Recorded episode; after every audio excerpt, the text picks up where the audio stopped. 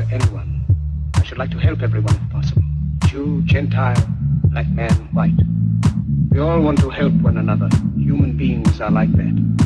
We want to live by each other's happiness, not by each other's misery. We don't want to hate and despise one another. In this world there's room for everyone, and the good earth is rich. It can provide for everyone. The way of life can be free and beautiful.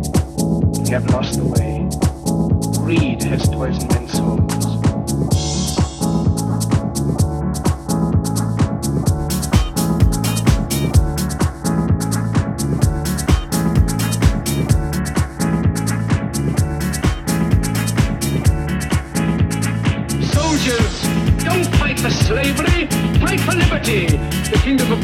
Within man, not one